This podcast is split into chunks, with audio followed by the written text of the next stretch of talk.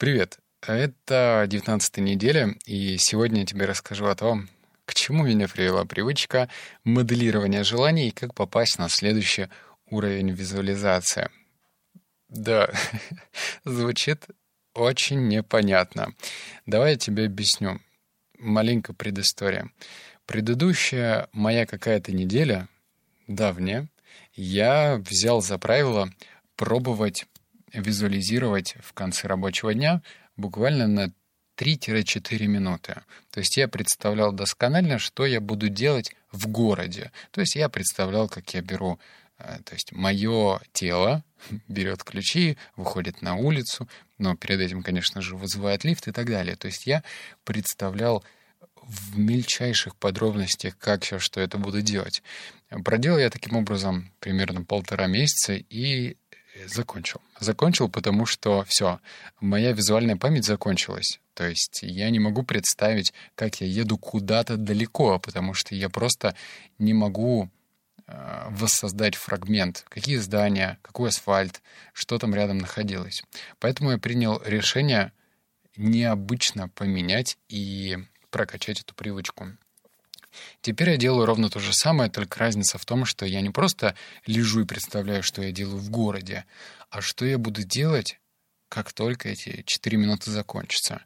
То есть я представляю, что я встаю, беру телефон, делаю первый шаг такой, второй шаг такой, третий такой, как я касаюсь холодильника, когда прохожу рукой, как я беру воду. То есть я пытаюсь максимально приблизить то, что будет. И об этом, ну, зачем мне это хрень нужна, я расскажу, конечно же, позже. Давай по поводу того, что я узнал. Первое, что это прокачивает фокусировку как вглубь, так и вширь. Не побоюсь и не буду повторять, точнее, буду повторять, что одна из самых главных навыков — это фокусировка. Об этом говорил и Билл Гейтс, об этом говорил и Уоррен Баффет, что умение фокусироваться на одном, на чем-то и бить точно в цель, оно дает результат. Вот в это, вот этот маленький навык. Как его продвигать, как его развивать? И эта способность, ну, когда ты лежишь и что ты представляешь, что ты будешь делать, она тебя приземляет и действительно позволяет тебе прокачать этот навык. То есть тебе не нужно сидеть и представлять, вот я вышел из золотого лимузина, вот мои ворот моего будущего дома, вот звоночек, в который почтальон будет звонить и приносить мне почту, а вот мой песик, у меня не было песика, но теперь он у меня появился. То есть я так не захожу. Мне сейчас нужно перейти на следующую стадию. И эта следующая стадия, она прагматичная, понятная, которую можно ну, взять и сделать. То есть я прогоняю в мыслях, что мне необходимо сделать сейчас. Поэтому фокусировка точно прокачивается. Второе, что я узнал, это то, что это следующая стадия визуализации. Сначала проверяю то, что это возможно, а потом сделаю. То есть еще раз. Правильная визуализация, а вы... Спасибо книге «Подсознание может все», и сила подсознания, именно они дали мне такой поджопник. Я еще не превратился в йога, у меня нет еще точки на лбу, но я просто дал этой мысли пожить в моей голове. Просто дал такую возможность. Так что без фанатизма.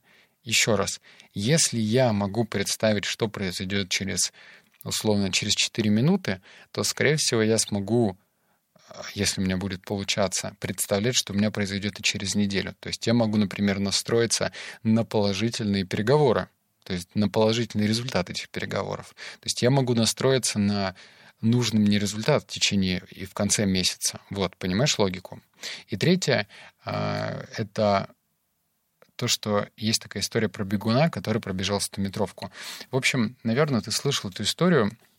Раньше был рекорд — этот рекорд никто не мог побить на очень долго. То есть никто не мог пробежать 100-метровку быстрее, чем то ли 4,9 секунд. Ну, в общем, там какая-то была, а, какое-то было время, и никто не мог это преодолеть. И однажды один бегун, который начал развивать не только физические навыки, но вот такие ментальные, он смог преодолеть и пробежать эту 100-метровку гораздо быстрее. Что произошло дальше? Остальные бегуны, когда поняли, что это возможно, начали пробегать 100-метровку тоже быстрее. Потому что до этого были такие предрассудки, что, мол, может выскочить сердце, и вообще это физически невозможно. Так как вокабулярочка у нас сильно страдает во время такого скоростного бега. Теперь про стадии. Их три. Каждый день после медитации на валике для улучшения оценки. Я мистер комбинации, я стараюсь любую привычку скомбинировать с чем-то, чтобы мне потом было сложнее лениться. Ну, то есть смотри, если бы просто такой, о, надо там полежать на полу и представлять, что будет дальше, это одно. Но в то же время на протяжении четырех минут я ложусь на валик. У меня такой специальный валик, который, ну, такой, блин, похож на скалку. Вот представь скалку, которую обмотали полотенцем. Вот. Вот на такой штуковине я лежу 4 минуты. То есть я так периодически скатываюсь с ней для того, чтобы позвоночник справлять. То есть одновременно я делаю два дела. Понимаешь? Полезное. Вот. И таким образом я с большим желанием этим занимаюсь. Второй это стадии с 3 до 4 минут. То есть я начал это делать 3 минуты, сейчас я делаю 4. Не факт, что я буду идти как в медитации, там, условно, к 16 минутам, но 6-7 я пока считаю, что это даже потолок. Третья стадия — это проработка того, что будет через эти 4 минуты. То есть, еще раз, у нас в книгах, у нас в фильмах, типа а-ля «Секрет» или что-то еще, а, многие говорят про позитивную визуализацию, про позитивное мышление, но какой-то конкретики мало. То есть я ковырялся, я пытался найти, где будет какой-то четкий алгоритм, сделай это, получи то, но нет. Поэтому я решил пойти по такому пути. То есть простое, понятно, что будет через 4 минуты. Смогу через 4 минуты, значит, смогу через месяц, через год, надеюсь. Может быть, нет. Но я буду стараться. Как развивать? Сразу после медитации... Я это делаю следующим образом. Сразу после медитации. 4 минуты после 16 кажется мелочью. Но это правило продаж, например. Если... Ну вот давай такой понятный, простой тебе пример. Если в твой магазин мужской одежды пришел покупатель, и ты ему продал костюм, то он с большей вероятностью купит галстук, запонки, носки, просто потому что на фоне основного чека вот эти запонки и носки будут казаться мелочью. Но при этом, если ты сможешь это грамотно преподнести, они покажутся важными вещами в плане покупки. Так что 4 минуты после 16 минут — это прям действительно мелочь. Я тебе рекомендую комбинировать. Попробовать медитацию, а потом после этого 4 минуты выделить. Второе — это усилить привычку другой. Ну вот, я повторюсь, это мой случай с осанкой.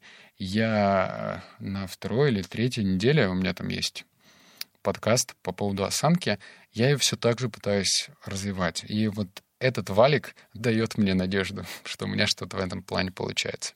Третье — это представлять, что должно произойти.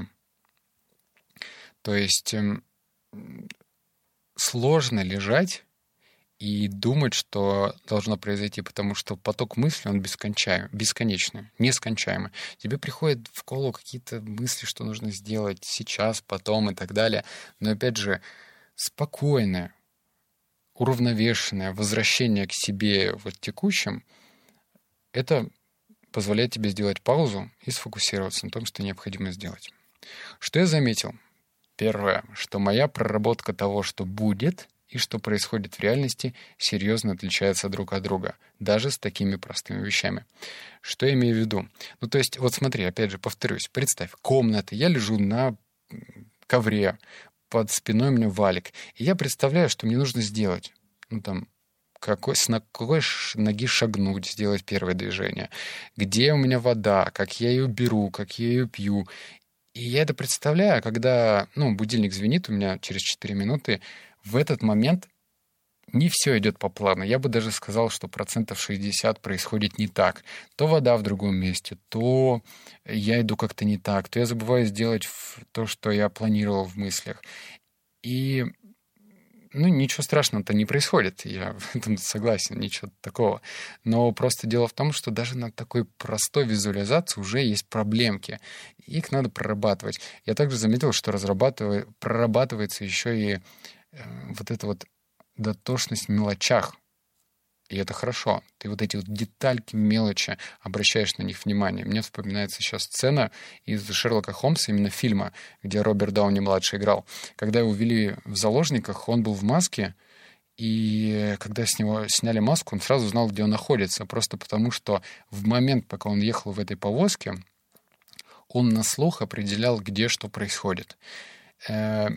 Речь не про то, что ты станешь как Шерлок Холмс, но будешь близок к этому, если будешь развивать. Второе, что в момент синхронизации с тем, что будет, и мыслями происходит какая-то магия. Это действительно так. Вот, вот за эти четыре минуты а, потоку сознания, наверное, на полторы минуты. Остальное время мысли блуждают.